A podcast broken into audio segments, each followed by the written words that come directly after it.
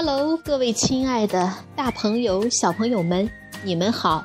我是皮克布克绘本王国济南馆的馆主多多妈妈。每天一个好听的绘本故事，送给爱听故事的你。欢迎下载荔枝 FM，搜索并订阅皮克布克绘本故事台，就可以离线收听这些故事了。今天。我给大家推荐的绘本故事，名字叫做《不要随便跟陌生人走》。小朋友们，你们准备好了吗？下面就跟着多多妈妈一起走进皮克布克绘本王国吧。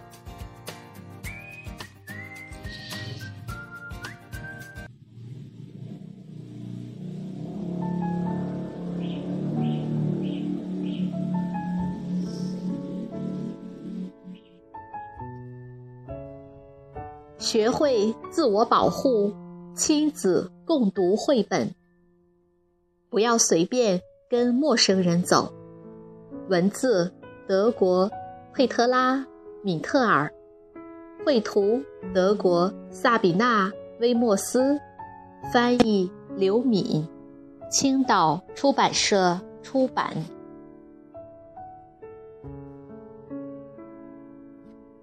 你们好。我叫雷娜，今年六岁。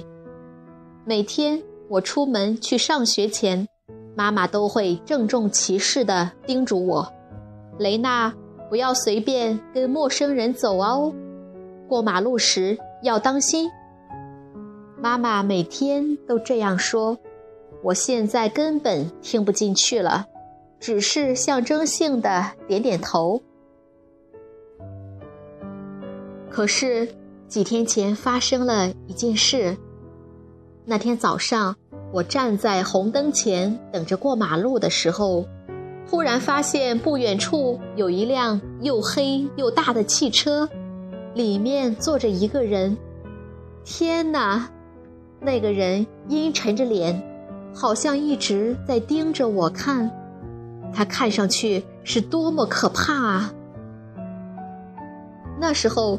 天还没有完全亮，我不由得想起了小红帽这个故事，就是妈妈讲过很多遍的那个故事。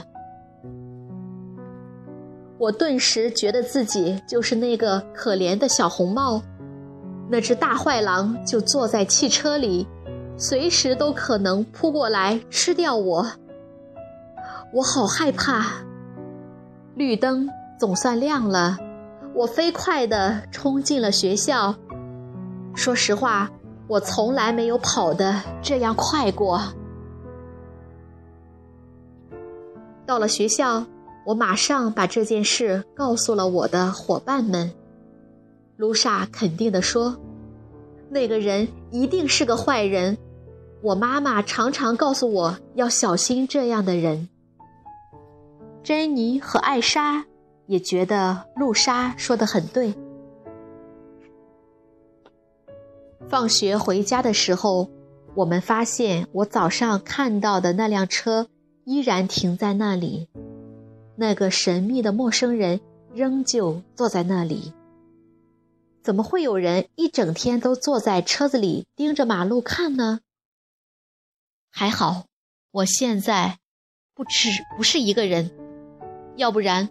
我一定会被吓得尿湿裤子。露莎说：“我妈妈说，如果碰到危险的事情，就马上跑回家。”珍妮说：“我妈妈说，如果觉得有人要对我做什么坏事，就去按附近人家的门铃，或者向周围的大人求救。”可是，不管是露莎妈妈的主意。还是珍妮妈妈的主意，现在都帮不上忙，因为这里离家很远，大家按的门铃都没得到应答，周围也没有什么大人经过。这时候，露莎突然想到了一个很棒的办法，她说：“我们大家应该一起对着车里那个人的耳朵用力吹响哨子，那样。”那个人肯定会被吓得赶紧逃跑。可是我们还没有回家啊，手里根本没有哨子。这时，我们的妈妈发现我们还没有回家，很担心。他们互相通了电话，决定一起出来寻找我们。妈妈们在十字路口找到了我们。刚开始，他们非常生气。我们七嘴八舌地说：“那辆车里有个人从早上坐到现在，而且一直盯着我们看。”是啊，他在监视我们。从早上到下课，一直到现在，都坐在那里呢。这下子，妈妈们开始对那个人生气了。他们走向那辆车子。我们觉得妈妈们实在太勇敢了。我们这几个小孩子，还是站在角落里好了。妈妈们敲了敲车窗。那个人突然看到这么多妈妈站在外面，好像吓了一跳。随后，妈妈们和那个人认真的聊起来。突然，他们全都哈哈大笑起来，好奇怪啊！原来坐在车里的那个人是做统计工作的，他一整天都坐在那里，是为了统计。一天中有多少辆车从这个路口经过？那个人之所以看起来凶凶的，是因为他根本就不喜欢这份工作。珍妮的妈妈说：“以后你们如果在上学路上再遇到这种奇怪的事情，一定要及时告诉老师。”我们用力点了点头。露莎先前想到的那个吹哨子的方法，我们都认为是一个保护自己、吓走坏人的好办法。现在我们去上学的时候，每个人的脖子上都会挂一个哨子。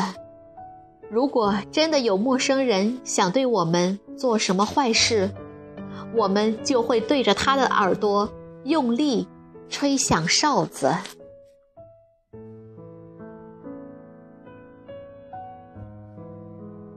小朋友们，这个故事好听吗？